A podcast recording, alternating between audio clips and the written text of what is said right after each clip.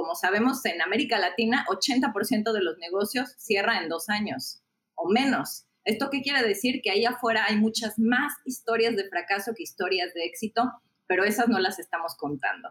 Creo que ese fue y ese ha sido el poder detrás de Focus Nights, que creamos este espacio para contar historias que pocas veces se escuchan. Hoy es ese día en que decides cambiar, transformarte, atreverte, reprogramarte.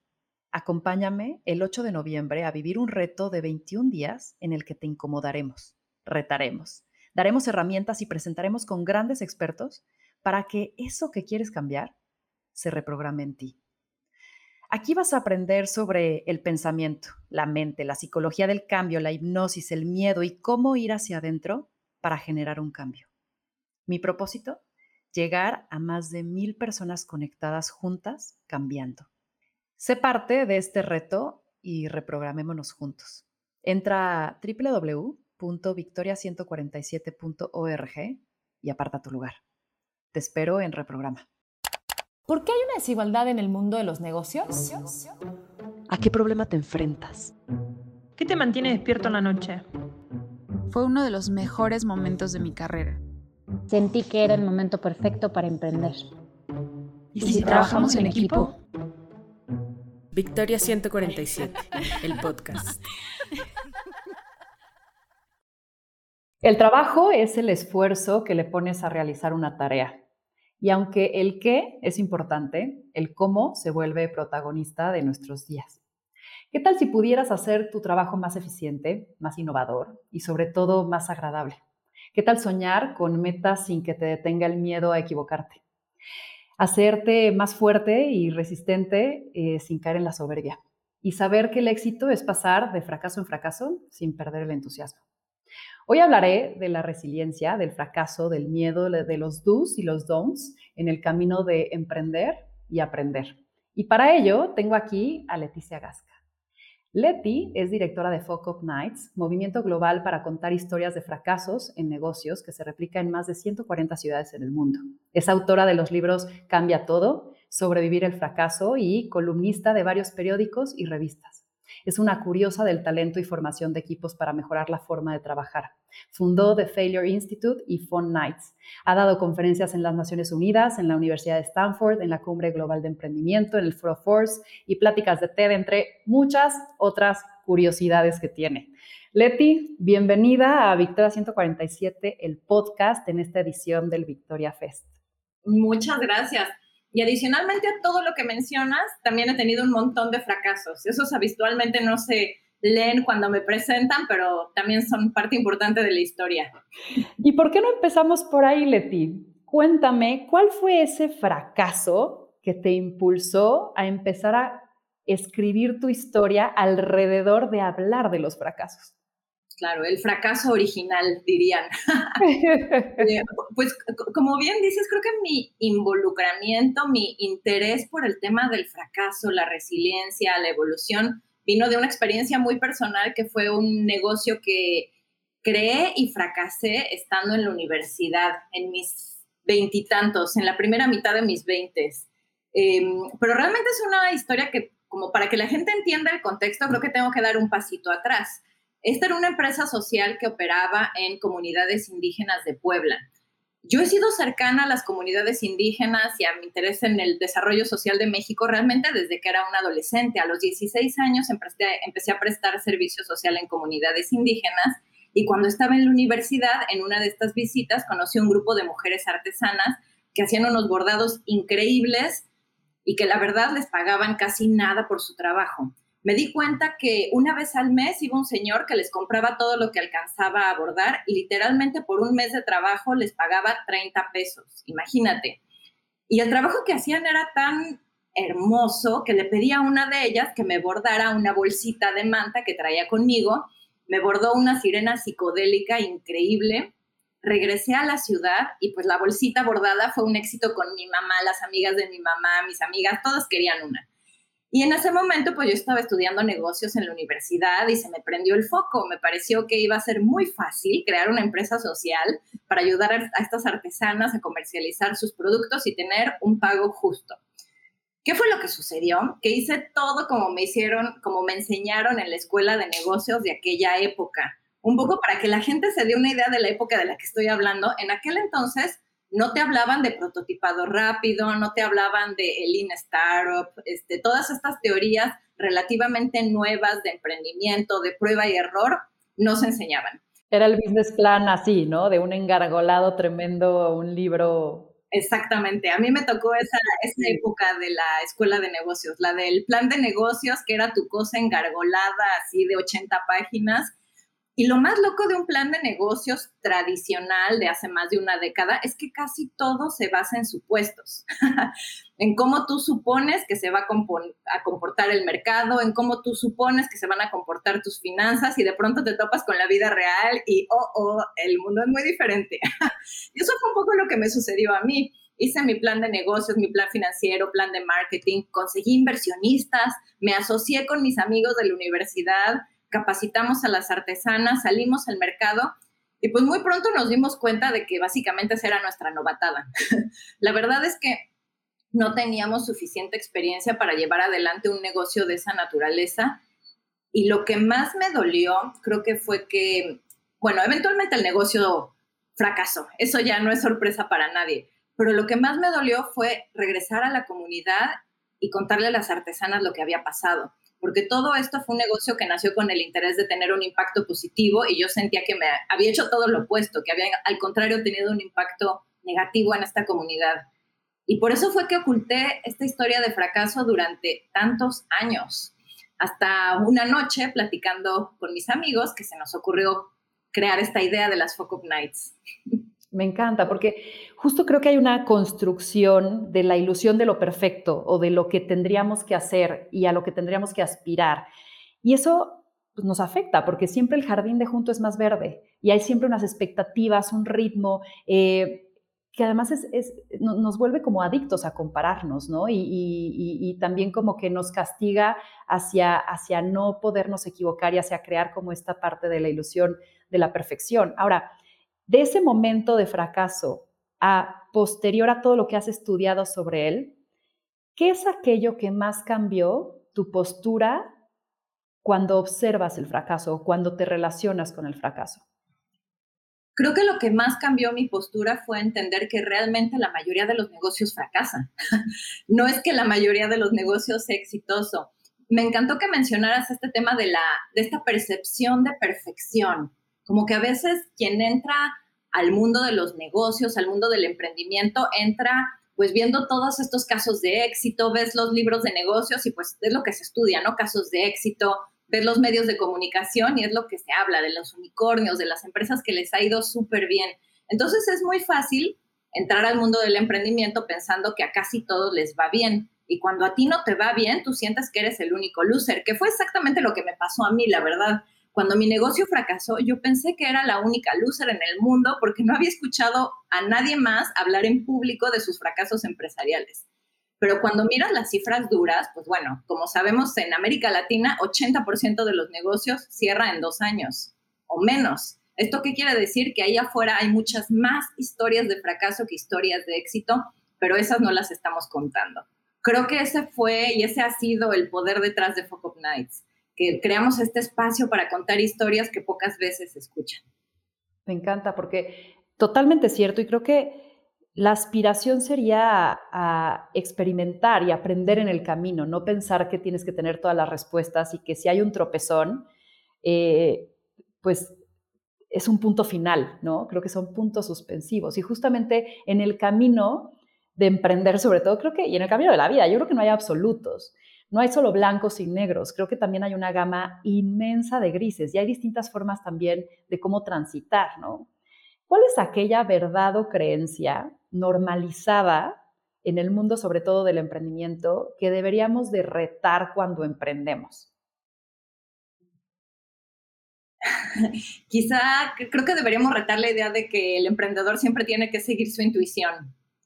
Ok, a ver, háblame de eso. tenemos que seguir nuestra intuición y creo que hay mucha sabiduría detrás de la intuición, pero lo que sucede con los los y las emprendedoras es que nos enamoramos de nuestra idea de negocios. Es un poco lo que le pasa a un padre con sus hijos, ¿no? Como que siempre piensan que su hijo va a ser el más rápido, el más fuerte, el más guapo, el más inteligente, y a veces no. a los emprendedores y a las emprendedoras nos pasa lo mismo, nos enamoramos tanto de nuestra idea de negocios que es difícil ver las fallas o es difícil ver aquellos motivos por los cuales no podría funcionar. Por eso creo que es tan importante, antes de darlo todo, que fue lo que yo hice, me enamoré de mi idea y salí de inmediato a conseguir socios, a conseguir inversión, a planear en grande. Antes de eso, hay que hacer un prototipo. Hay que hacer lo que llaman el producto mínimo viable y salir al mercado lo más rápido posible a ver si de verdad esto resuena con la gente o no. Y si no, pues hay que ser muy objetivos y decir, ok, no, cerramos esta idea y exploramos algo más, o a lo mejor hay que pivotear hacia otra cosa, ¿no? Pero creo que esa es una cosa que hay que siempre cuestionar, esa intuición y enamoramiento inicial que tenemos con nuestras ideas de negocio. De acuerdo. Y algo que, que, va relacionado y, con, con, esto de, de, emprender, de, de, fracasar, de caminar en él, es algo que empecé a observar con las emprendedoras de Victoria. Cuando eh, en, una etapa previa yo las entrevistaba y empecé a notar un patrón y empecé como a medirlo. Me di cuenta que el 80% de las emprendedoras que yo entrevistaba mencionaban en una entrevista de no más de media hora la palabra miedo. Hmm. Eh, y quisiera que hablemos del miedo. ¿Qué es lo que has aprendido sobre los miedos del emprendimiento, ya sean tuyos o de todos los emprendedores con los que has trabajado, has estudiado, has escuchado? Es una gran pregunta, me encanta, porque además el miedo a veces sin que nos demos cuenta, influye en tantas decisiones de nuestra vida. y, creo que lo más sorprendente que he encontrado es que de verdad todos los emprendedores tienen miedo. Algunos le tienen miedo al fracaso, otros le tienen miedo al éxito, otros le tienen miedo a ambos. Eh, pero creo que reconocer esto, que el miedo es una parte innegable de la naturaleza humana, nos ayuda mucho más a lidiar con ello creo que el reto es cómo manejo mi miedo de tal forma que sea algo que me impulse y no algo que me detenga a actuar o a tomar decisiones. Eh, el primer paso creo que es reconocerlo, saber que es normal y el segundo paso es tratar de averiguar por qué este ese miedo y qué tan racional es.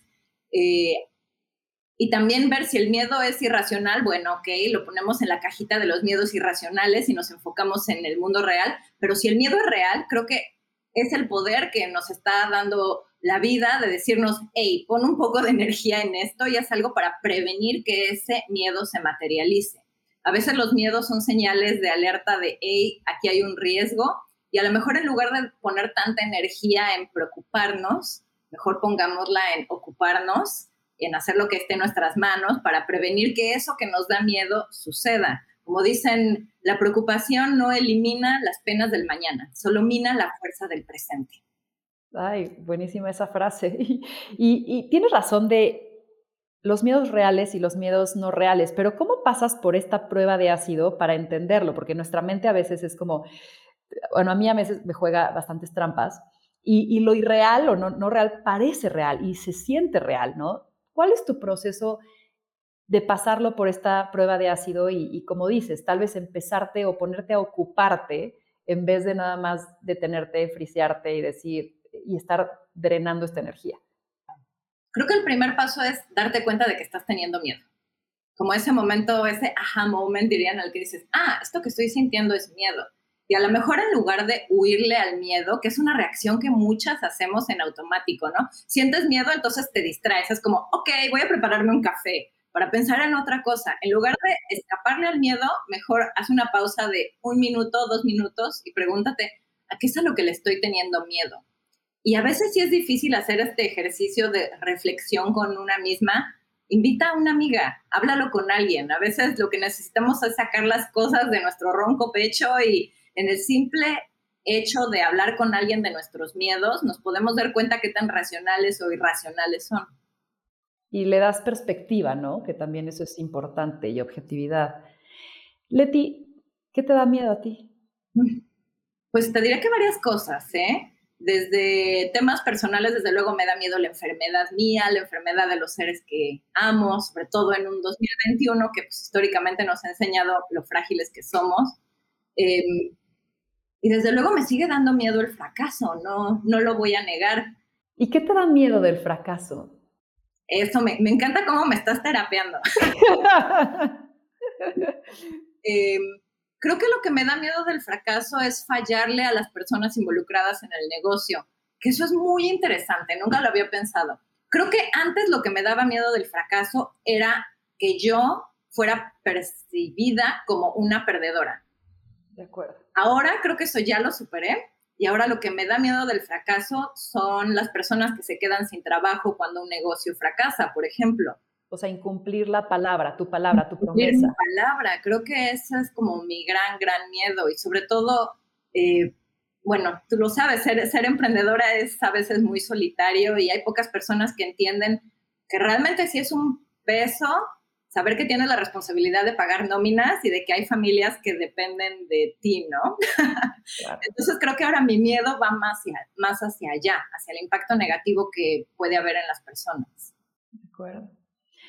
Oye, y creo que algo, una herramienta que nos ayuda en también este camino de, darle la vuelta al miedo y, ser objetivas y tomar perspectiva, eh, pues también la resiliencia que vas construyendo, ¿no? Y, creo que además es chistoso porque eso es un, no es un antídoto, pero es una herramienta ante el fracaso, ante los errores, pero también más bien es el resultado de los fracasos, de los errores, ¿no? Porque mientras más caminas, más experiencias tienes, más te das cuenta que ah, pues no pasó nada, ¿no? Y te volviste a levantar. Entonces, cuéntame primero que nada, ¿tú cómo defines la resiliencia? Mm, Creo que la resiliencia es la capacidad que tenemos los seres humanos de volver a nuestro centro después de que algo nos saca de ahí, algo que nos saca de onda. De hecho, la palabra resiliencia es algo que nos robamos del mundo de la física. Originalmente se refiere a la propiedad que tiene un resorte de volver a su posición original después de ser estirado. Este acto de estirar y volver, eso es la resiliencia. Para nosotros creo que es muy parecido cuando sucede un fracaso, cuando sucede una decepción, una mala noticia, qué tan fácilmente somos capaces de volver a nuestro centro, a sentirnos bien y tomar buenas decisiones. ¿Y cómo tú has experimentado construir esa resiliencia? O sea, cómo de pronto, y yo creo que es ante una autoobservación de, y conocimiento, de saber que, oye, ahorita estoy fuera y tengo que regresar, ¿cómo has hecho esa conciencia y tal vez cómo vuelves a, ese centro y cómo construyes sobre esa resiliencia que cada vez se vuelva más, más dinámica, más fuerte, más conocida para ti.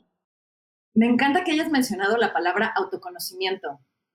Creo que a veces a los emprendedores nos hace falta trabajar más en eso, en entendernos cómo reaccionamos y por qué reaccionamos así. Y algo que a mí me ayuda mucho a ser resiliente es primero darme cuenta de estoy fuera de mi centro, este no es un buen momento de tomar decisiones, mejor salgo a dar la vuelta a la calle con mi perro, cuando esté de regreso voy a estar en un mejor lugar. Eh, y más a largo plazo, lo que más he encontrado que ayuda a generar resiliencia es tener redes de apoyo, tener gente en quien confías. Una excelente analogía es pensar en un equilibrista que está en el circo caminando en la cuerda floja y sabe que en cualquier momento puede dar un mal paso y caerse pero abajo tiene una red de apoyo que va a evitar que las consecuencias de esa caída sean fatales. Para los seres humanos y para los emprendedores es exactamente igual. Vamos como, esa línea es nuestro negocio, sabemos que vamos dando paso a paso y que algo siempre puede salir mal, pero cuando las cosas salgan mal, tenemos esa red de apoyo que va a estar ahí para ayudar a levantarnos. Así que a quienes estén viéndonos en este momento, les dejo de tarea que le manden un mensajito, que le echen una llamada a esa persona que saben que van a estar ahí para apoyarlos en las buenas y en las malas, porque esa es la forma de construir resiliencia. Realmente la resiliencia es un músculo que se construye, pero que tampoco se construye a solas. Necesitamos construirlo en equipo. De acuerdo. Y algo que leí cuando me mandaron tu semblanza y cuando investigué sobre ti es tu capacidad de formar equipos. Y las empresas estamos hechas de personas y estamos hechas de equipos. Un, un éxito no viene solitario, viene con toda la compañía de gente, de expertices, de, de, colaboración. ¿Cuál sería tu consejo para las emprendedoras de en este camino solitario de emprender? Que no sea tan solitario? ¿Cómo formas equipos? ¿Cómo entender qué necesitas? ¿Cuáles son las dinámicas adecuadas para justamente el flujo de trabajo entre equipos? Cuéntanos un poquito de lo que has aprendido alrededor de trabajo en equipo. este es un gran, gran punto para el emprendimiento, porque de verdad nada sucede solo y yo estoy súper convencida de que Si quieres ir rápido, puedes ir solo o sola, pero si quieres llegar lejos, la única manera es ir acompañado. El tema es cómo encontrar esa compañía y cómo asegurarnos de que la compañía vaya todo el camino trabajando en equipo. Em, algo que yo diría aquí es, si sigan un poco más su intuición y también qué tipo de habilidades ustedes no poseen y qué tipo de habilidades van a necesitar usar en la etapa inicial de su negocio, que esto es algo que va a ir evolucionando a lo largo del tiempo. A lo mejor ustedes son muy buenas eh, vendiendo y abriendo mercados y demás, pero las finanzas no son su fuerte. Intenten integrar a su equipo pronto a alguien que sí tenga esa expertise, esas habilidades, sobre todo si lo que les hace falta es experiencia financiera, porque algo que he aprendido en Focus Nights es que si no estás llevando una contabilidad de verdad de tu negocio, casi que lo estás condenando al fracaso. lo pongo como un ejemplo. Eh, y algo también importante es recordar que las relaciones se construyen. No esperemos que en un momento vamos, que de la noche a la mañana vamos a tener al equipo perfecto. Eso es algo que toma tiempo y que no sucede solamente con un buen reclutamiento. Y algo más que les diría es, no tengan miedo de trabajar con sus amigos. Este casi que este podría ser el tema de un debate para el Victoria Fest. Trabajar con tus amigos, sí o no. ¿Tú dices sí? Pero hay que tener las reglas muy claras. Claro. Eh, sobre todo porque parte de una buena amistad es tener muy buena comunicación y recordar que todo cambia. A lo mejor las necesidades del negocio hoy van a ser diferentes a las necesidades de un futuro. Los intereses de tus amigos hoy van a ser diferentes a los del futuro. Entonces también para tener un buen equipo hay que tener esta flexibilidad de saber que parte de la resiliencia es adaptarse a lo que el negocio necesita hoy y adaptarse también a que a lo mejor en un futuro alguien de tu equipo va a tener otras pasiones y pues también se vale decir, voy a abrir otro capítulo en mi vida y seguir haciendo parte de la familia. Y mencionaste ahora que como que veías muchas eh, particularidades o como errores este, cotidianos, entre ellos como tal vez el trabajas o no con tus amigos, tal. Y en, en estos foros de Fuck Up Nights empezaste a ver tanta buena información y tantas tal vez posibles patrones, creaste Failure Institute y he leído un par de reportes y la información es así como, ¿no? O sea, además de que te hace sentir bien el, ok, como que te despresuriza, ¿no? O sea, porque la exigencia baja o como que dices, estás por buen camino, o sea, te puedes equivocar, te humaniza. Saber que hay errores te humaniza porque nuestra naturaleza es imperfecta, ¿no? Eh, pero me gustaría saber, más allá de los tal vez más evidentes hechos de que te llevan a equivocarte o a tal, de que tal vez es, oye, pues lleva bien tu contabilidad, haz tus proyecciones financieras, fondeate correctamente, ten los expertices, ta, ta, ta. ¿Cuáles son tal vez estos hallazgos que has encontrado alrededor de tanto estudio que decías, ah, caray, esto sí, no lo vi venir? Uf, la verdad es que un montón de cosas, pero la que nunca me deja de sorprender es em, que nosotros pensamos que en América Latina somos muy malos lidiando con el fracaso en los negocios, como que pensamos que tenemos una cultura en torno al fracaso muy poco evolucionada, pero la verdad es que no estamos tan, tan mal. Yo diría que estamos como en medio de la tabla. Creo que quienes están más avanzados y quizás ya se pasaron un poquito es eh, en Estados Unidos, en particular en Silicon Valley, donde viene toda esta cultura de fracasa rápido, que hay este, voy a poner un pin en ese tema de fracaso rápido para que volvamos a eso. De acuerdo. En Estados Unidos creo que hay mucha más eh, capacidad de aceptar el fracaso. Los inversionistas saben que es muy probable que un emprendedor exitoso tenga un par de fracasos atrás. Incluso los bancos están más flexibles a aceptar que no todas las inversiones van a suceder como ellos quieren. En América Latina estamos como a mitad de la tabla, donde he visto que tienen más dificultades para lidiar con el fracaso es en Asia, en particular en Japón. No sabes el trabajo que nos consiguió, que nos costó encontrar un organizador de Focus Nights en Tokio. Porque la gran diferencia cultural es que en Japón en particular, si tu negocio fracasa, no solamente le estás fallando a tus inversionistas y a tus empleados, también le estás fallando a tu, a tu familia. Entonces puede ser hasta algo que te lleve a pensar en quitarte la vida que fue algo que nosotros nunca consideramos y no lo vimos venir y de verdad que por eso me da tanto orgullo que hayamos podido entrar a Japón y expandirnos en Asia, porque quizás es de los lugares donde hace más falta tener conversaciones abiertas acerca de este tema, porque como dices, nadie es perfecto. Y ahora volviendo al tema del fail fast eh, y de cosas que me han impresionado en este mágico mundo del fracaso y la resiliencia, eh, cuando yo empecé a escuchar el fail fast, siempre pensaba, sí, fracasar rápido, tienen toda la razón, ¿para qué invertir más tiempo, energía y recursos en algo que no va a funcionar? Después de escuchar a muchos emprendedores sociales que fracasaron, creo que tenemos que ser más cuidadosos con el fail fast. De hecho, hace tiempo di una plática de TED, una TED Talk que se llamaba El fracaso consciente, Fail Mindfully. Porque fail fast, algo que puede llegar a provocar es que no pensemos en las consecuencias de nuestro fracaso. Creo que si fracasamos de una manera más consciente, podemos hacerlo sí rápido, pero sobre todo tomando en cuenta el impacto que puede tener el fracaso en las comunidades que quieres beneficiar. Pienso un poco en mi propia experiencia de fracaso. Eh, creo que... O sea, ¿tú crees que esta cultura de fracasa rápido puede hacer emprendedores un poco más irresponsables, que digan, bueno, no importa, o sea, lo intento y si no, pues no hay nada, da igual, y que no le metan tal, tal vez un poco más de conciencia, tiempo, eh, trabajo como para realmente tomarse más en serio el que, se, que funcione? Exactamente. Creo que el fracaso rápido puede ser malinterpretado de una serie de formas y yo diría que sí, fracasa rápido, pero conscientemente, pero con conciencia del impacto que puede tener ese fracaso. Y también fracasa rápido sabiendo que de verdad diste tu máximo esfuerzo. Que el fracaso rápido no se convierta en pretexto para no echarle ganas. De acuerdo. Ahora, creo que esta pregunta también la dicen mucho mis emprendedoras, ¿no? ¿Hasta cuándo?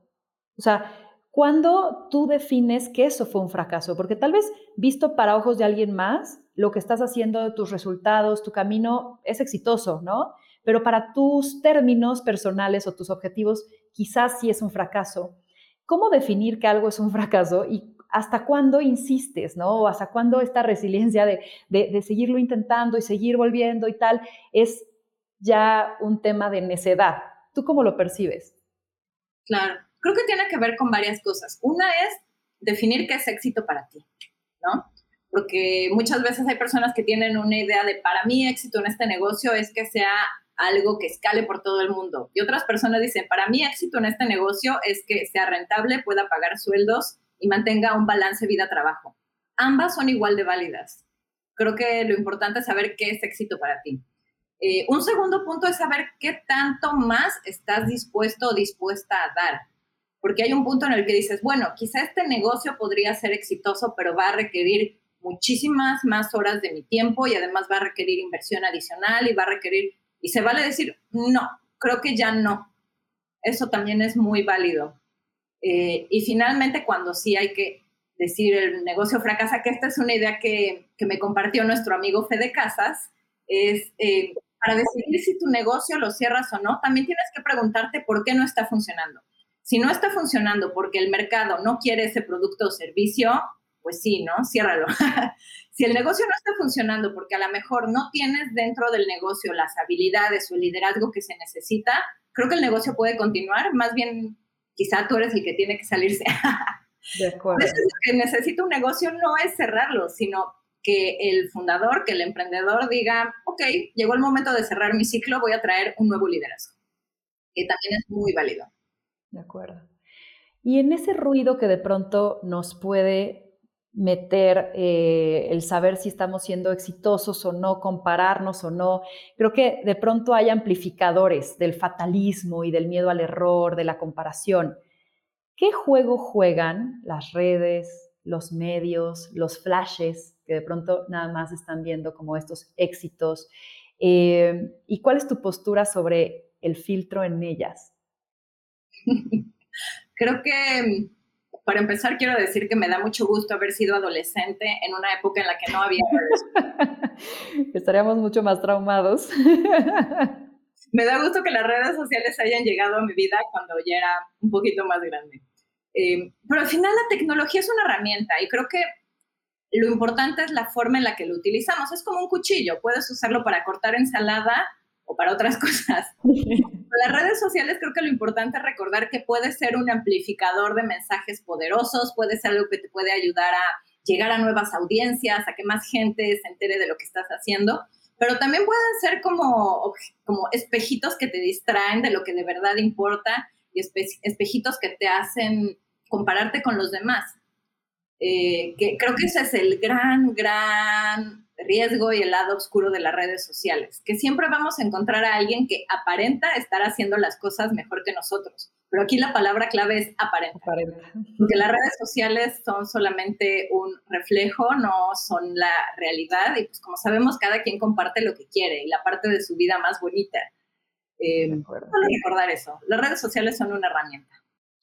Leti, para ir cerrando, cuéntame cuál es el impacto de todo lo que has hecho en tu trabajo, de hablar del fracaso, de, unir voluntades, de que te hace sentir más satisfecha hoy de tu camino?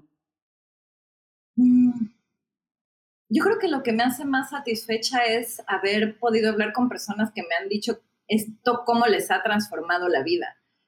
Recuerdo hace tiempo haber recibido un mail que permanecerá anónimo, eh, de alguien diciéndome mi negocio fracasó y yo estaba tan deprimido que ya estaba casi hasta pensando en quitarme la vida, pero vi que existía la vida después del fracaso, que sí era posible recuperarse. Y creo que para mí eso es lo muy poderoso, que estamos brindando una perspectiva más realista acerca de lo que significa poner un negocio, que se vale fracasar y que se vale volverlo a intentar. Creo que este halo de perfección que hay en el mundo emprendedor tenemos que quitarlo y en la medida que lo hagamos también va a ser un mundo más inclusivo. Mm, felicidades, muchas gracias por eso. Y un último consejo, mensaje, recomendación, algo que quisieras, con el cual quisieras cerrar esta, esta plática. Mm, pues solo recordarle su tarea de que le manden un mensajito, le echen una llamada a esas personas que saben que siempre van a estar ahí para apoyarlos, importantísimo eh, y para quienes están buscando nuevas ideas de negocio, recuerden que las mejores ideas de negocio, o al menos en mi experiencia, son aquellas que vienen de identificar problemas sociales o ambientales, problemas que pueden resolverse con un modelo de negocios. Así matamos dos pájaros de un tiro, creamos un nuevo negocio y ponemos nuestro granito de arena. Me encanta, gracias Leti. ¿Dónde te encontramos? Eh, pues en casi todas las redes sociales, búsquenme como Leti Gasca, Leticia Gasca. Eh, y también por aquí en el Victoria Fest me encontrarán. Eso, buenísimo. Leti, muchísimas gracias por tu tiempo. Creo que eh, fue muy valioso el recordarnos que, somos humanos y que hay que humanizar también la forma en la que trabajamos, en la que creamos empresas, en la que nos eh, exigimos de pronto a veces perfecciones que son irreales, ¿no? Así que muchas gracias, Leti, por tu tiempo. Y pues bueno, esto fue Victoria 147, el podcast. Esto fue Victoria 147, el podcast. Síguenos porque tenemos episodio todos los miércoles.